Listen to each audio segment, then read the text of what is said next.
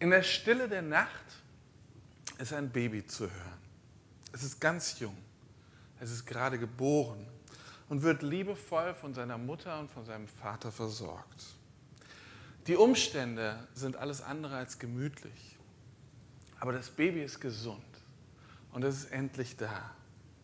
Die Ankunft, auf die so sehnlichst gewartet wurde. Und dieses Baby ist kein normales Baby. Es ist natürlich normal in dem, was es kann, auch in dem, was es braucht, wie es versorgt werden muss. Aber dieses Baby ist. Geht das mit dem Mikrofon? ganz latent, so ein, gleich, gleich fiebt.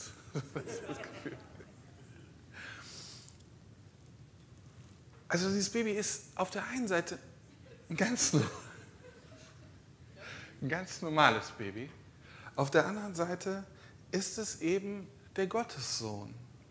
Und dieser Gottessohn begibt sich in die absolute Abhängigkeit von Menschen.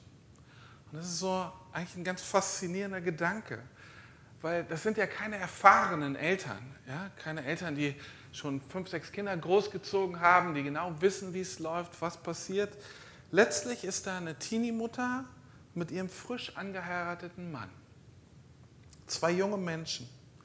Und deren beste Qualifikation für diesen besonderen Moment ist, dass sie ein absolutes Gottvertrauen haben. Sie vertrauen Gott mit ihrem ganzen Leben. Und beide haben, obwohl sie komplett unsicher waren vorher, so eine göttliche Begegnung gehabt. Etwas, wo Gott sich ihnen offenbart hat, durch Engel eine Botschaft mitgegeben hat. Und die, diese Botschaft war immer das, was ihnen dann erklärt hat, was dann als nächstes passieren soll. Und alles, was die beiden gemacht haben, war Ja zu sagen. Ja zu dem Auftrag, den Gott ihnen gegeben hat. Und sie vertrauen Gott mit ihrem Leben. Ich glaube, ich würde so ein Mikrofon nehmen. Danke, dass du es probierst. Ralf, ich nehme das hier. Dieses hier, genau. Sehr gut. Dann habe ich nicht das Gefühl, ich explodiere gleich. Aber alles, was die beiden gemacht haben, war Ja zu sagen. Ja zu dem zu sagen, was Gott ihnen gesagt hat. Und sie vertrauen Gott und was passiert ist, dass sie ja in Umstände hineinkommen, die vielleicht komplett anders sind als das, was, wo sie von geträumt haben, was sie sich gewünscht haben. Aber sie sagen Ja zu ihrem Gott. Und jetzt passieren unglaubliche Dinge, tatsächlich wirklich unglaubliche Dinge, weil Gott sie auf diesem Weg immer wieder krass versorgt. Er überrascht sie. Es passieren Sachen, mit denen sie überhaupt nicht gerechnet haben. Da kommen Menschen zu Besuch, die sie gar nicht kennen. Direkt mit dem neugeborenen Baby. Und die Reaktion, die sie dann, die diese Besucher zeigen auf dieses Baby, auch das verwundert vielleicht Maria und Josef komplett. Aber es zeigt, dass mit diesem Baby etwas ganz Besonderes ist. Und heute wollen wir über einen, ja, einen sehr wunderlichen Besuch bei Josef und Maria nachdenken. Da kommen nämlich ganz, ganz fremde Menschen, die aus einer ganz anderen Kultur kommen. Aber letztlich sind sie so eine Bestätigung der Gottesbegegnung, die Maria und Josef hatten und die auch etwas erlebt haben. Da ist etwas Besonderes mit diesem kleinen Kind. Und wenn Maria und Josef vorher vielleicht gedacht haben, ah, war das wirklich alles richtig?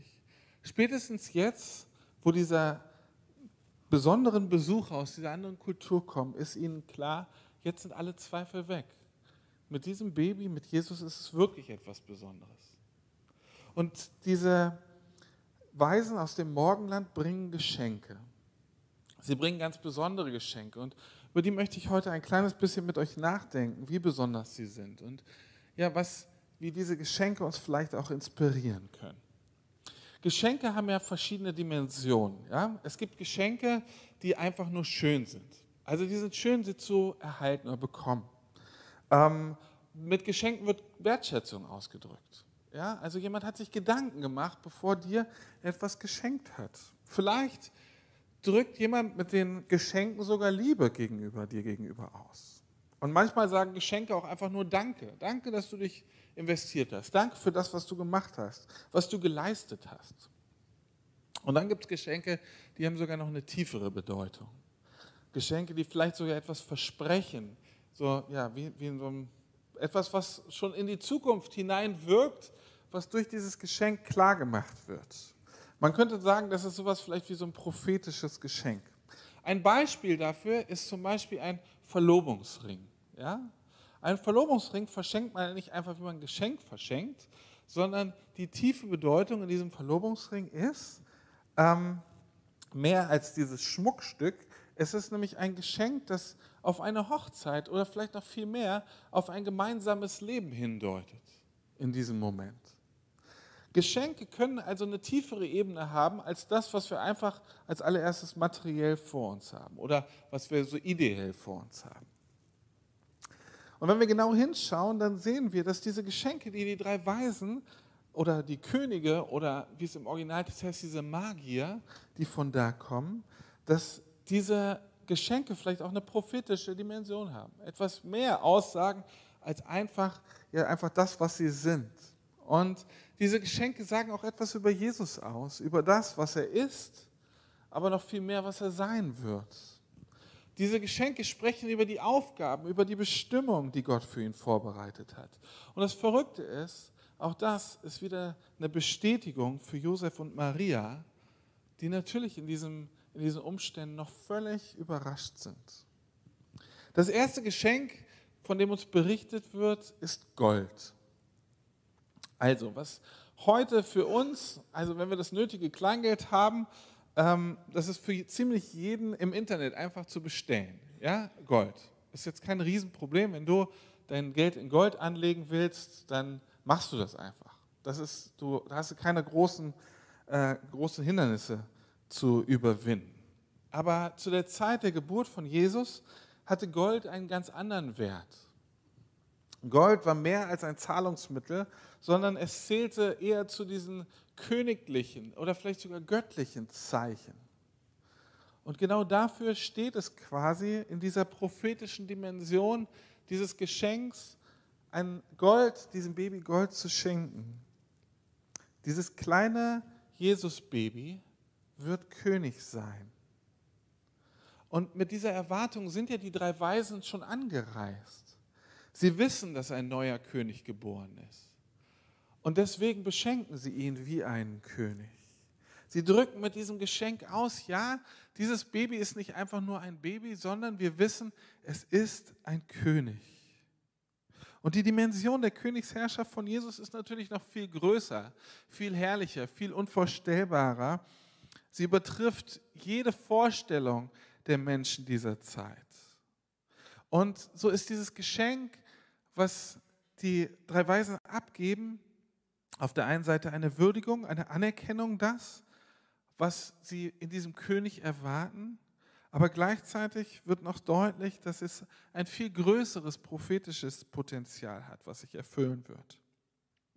Ein zweites Geschenk, was Jesus oder vielleicht eher Josef und Maria überreicht wird für Jesus, das ist in unserer äh, freikirchlichen Tradition, ich möchte sagen leider manchmal, gar nicht so verbreitet. Das ist Weihrauch.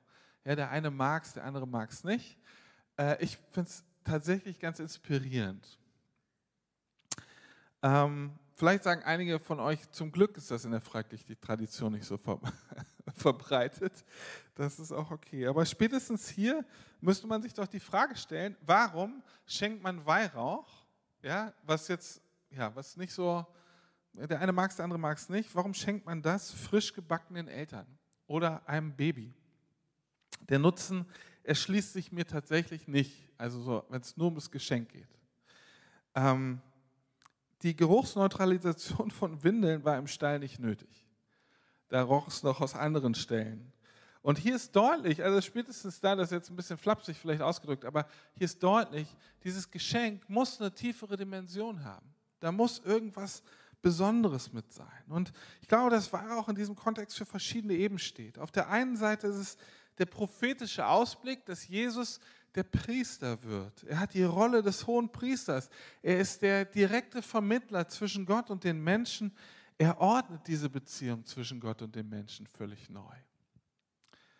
Und durch ihn können wir uns direkt an Gott wenden.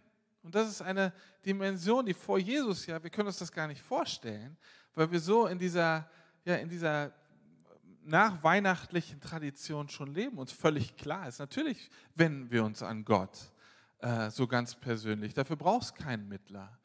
Aber zu dieser damaligen Zeit war es eben nicht normal. Da gab es den Priester und der Priester überbrachte das Opfer. Der Priester wandte sich an Gott für das Volk. Und Jesus ist eben selbst dieser Vermittler. Und die Bibel beschreibt, wie unsere Bitten und unser Gebet vor Gott als Weihrauch emporsteigen, eben direkt zu ihm zu kommen. Und letztlich ist auch dieses Geschenk des Weihrauchs dann wieder ein weiteres Zeichen der Göttlichkeit Jesu. Und das letzte Geschenk, was Jesus bekommt, ist Myrrhe. Ähm, was, ihr euch unter Myrrhe vorstellt, ich habe immer gedacht, das ist ein Kraut. Ist aber kein Kraut. Myrrhe ist äh, eher so harzähnlich. Und es taucht in dieser Zeit als ein medizinisches und sehr, sehr wertvolles Gut auf.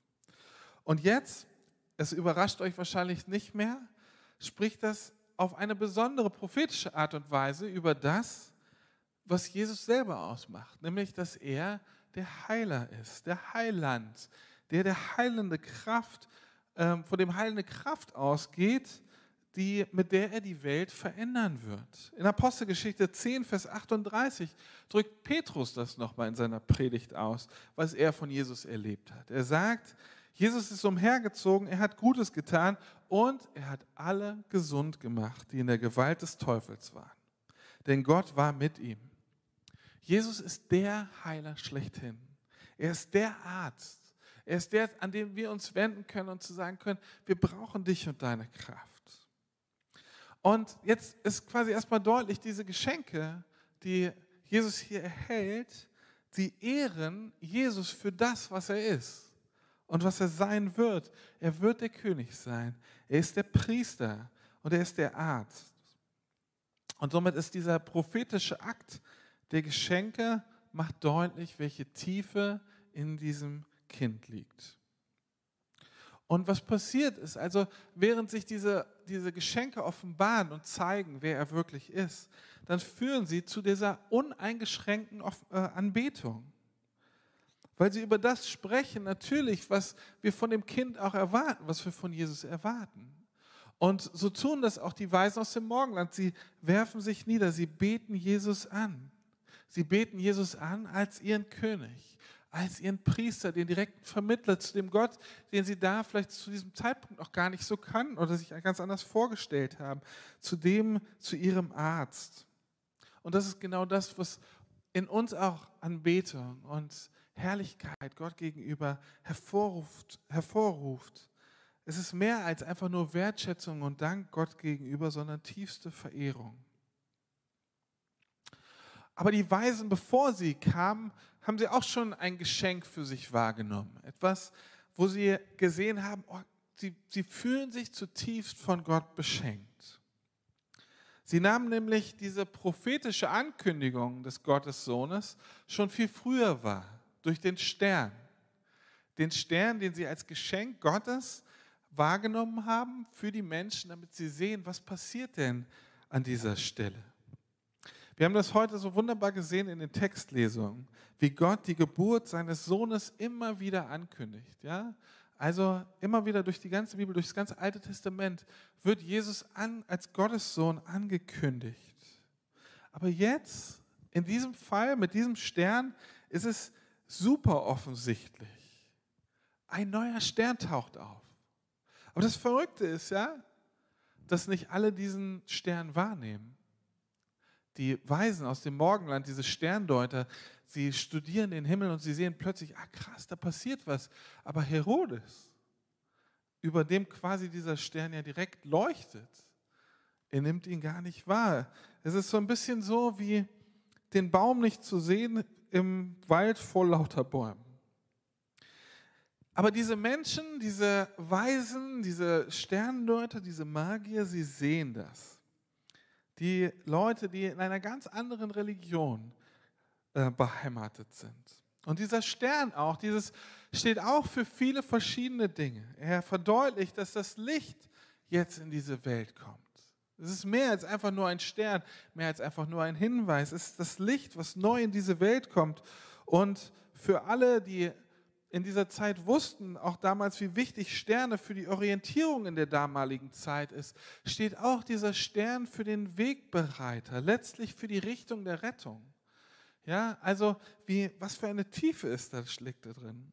Das Licht steht für die Hoffnung auf etwas ganz Neues, auf den König, der komplett alles verändern wird in dieser Welt. Und letztlich ist dieses Licht hier so nah und es deutet auf die Gegenwart Gottes bei den Menschen hin. Das, worauf wir uns so sehnlichst warten. Und jetzt wieder. Das nehmen nicht die gottnahen Menschen dieser Zeit wieder. Nicht die Leute, die sich viel ja, mit der Torah oder mit dem Alten Testament damals beschäftigt haben, sondern wer nimmt diesen Stern wahr, wer nimmt dieses Zeichen wahr? Es sind Heiden. Heiden aus einem ganz anderen religiösen Kontext, die wahrscheinlich in unseren Augen Dinge, Dinge getan haben, die krass okkult waren, die vielleicht die gar nichts mit Gott zu tun haben. Und es ist nicht verrückt, dass Gott sich diesen Menschen offenbart, dass er diesen krass ungläubigen Menschen ein Geschenk macht, was sie wahrnehmen, aber die Religiösen zu dieser Zeit überhaupt nicht wahrgenommen haben? Gott beschenkt Menschen in seiner unendlichen Gnade. Und Paulus schreibt genau das an Titus, um ihn immer wieder daran zu erinnern, dass Gottes Plan so viel größer ist als das, was wir hier, was wir hier immer denken. Oh, krass, was Gott hier alles tut. Titus 2, Vers 1 schreibt Paulus, die Gnade Gottes, die allen Menschen Rettung bringt, ist sichtbar geworden. Wie krass ist das? Gott setzt also für die Menschen ein Zeichen, dass sie verstehen können. Und diese Magier aus dem, aus dem Morgenland, sie verstehen eben das. Sie verstehen das sogar in ihrem religiösen Kontext. Ja?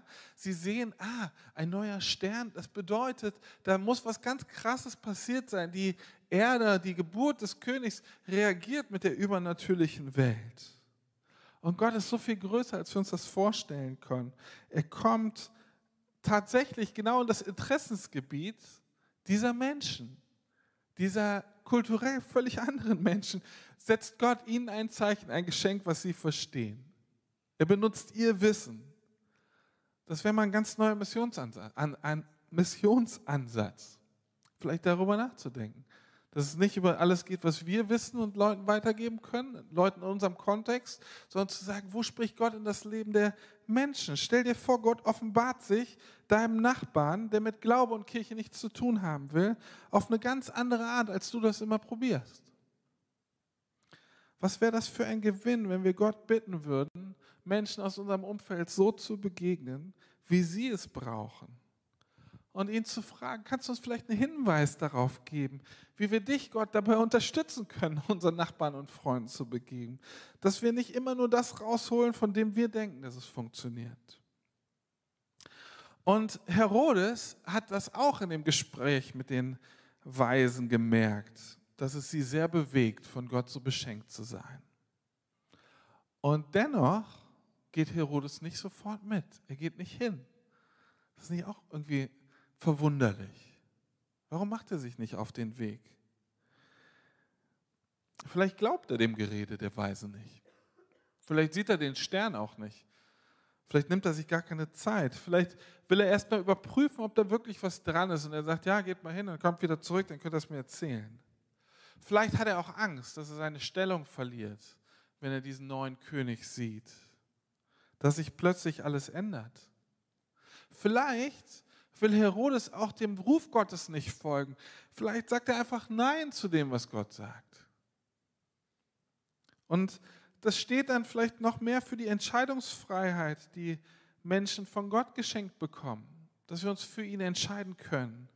Und obwohl man Zeichen sieht, bei denen es um Jesus geht im Leben, darf man auch Nein sagen. Aber es ist eben ein Hinweis, den Gott uns schenkt. Immer wieder. Es ist kein Drängen, kein Fordern, kein Überwältigen, sondern er lädt dich ein. Er zeigt dir etwas und lädt dich ein. Aber die Weisen bleiben auf dem Kurs. Sie laufen dem Stern weiter hinterher. Der Stern leitet sie. Und er bleibt jetzt direkt vor Jesus stehen. Direkt an dem Ort, wo Jesus sich dieser Welt offenbart. Und stellt euch das mal vor, wie faszinierend das gewesen sein muss, wenn man so eine ganze lange Reise hinter so einem Stern herläuft, er wartet, wann ist es endlich soweit und plötzlich bleibt er offensichtlich so stehen, dass man sagt, ja, man kann das lokalisieren, hier in diesem Gebäude ist das, worauf wir gewartet haben. Jetzt erfüllt sich plötzlich alles das, worauf sie gehofft haben. Das Kind mit Josef und Maria ist wirklich da. Und was tun sie? Sie fallen nieder. Sie beten an. Das ist dieses Bild, was wir vor einigen Wochen im Gottesdienst hatten. Dieses Bild in der Offenbarung, wie die Ältesten vor dem Thron Gottes niederfallen, wo die ja, Leute, die eigentlich eine krasse Autorität haben, die sich vor niemandem verbeugen müssen, dennoch vor Gott niederfallen. Und das ist Anbetung, echte Anbetung. Dieses kleine Baby hat nichts getan. Nichts getan. Es konnte gar nichts tun und es wird trotzdem angebetet. Dieser helle Stern, der ruft die Weisen zur Anbetung. Jetzt ist ja die Frage, was machen wir damit, mit den, diesen ganzen Hinweisen, diesen, ja, diesen Zeichen, die Gott in dieser Geschichte versteckt. Wie sprechen die zu uns an diesem Fest?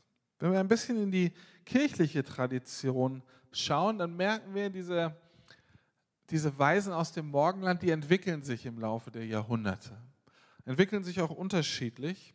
Ähm, sie bekommen über die Jahrhunderte immer ein klareres Gesicht.